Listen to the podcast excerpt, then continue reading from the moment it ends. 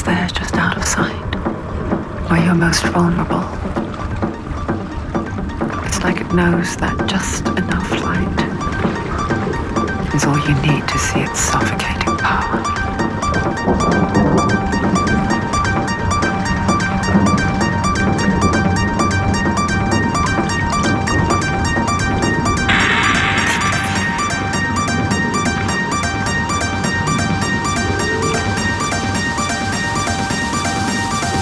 You might think she's brave to go on this journey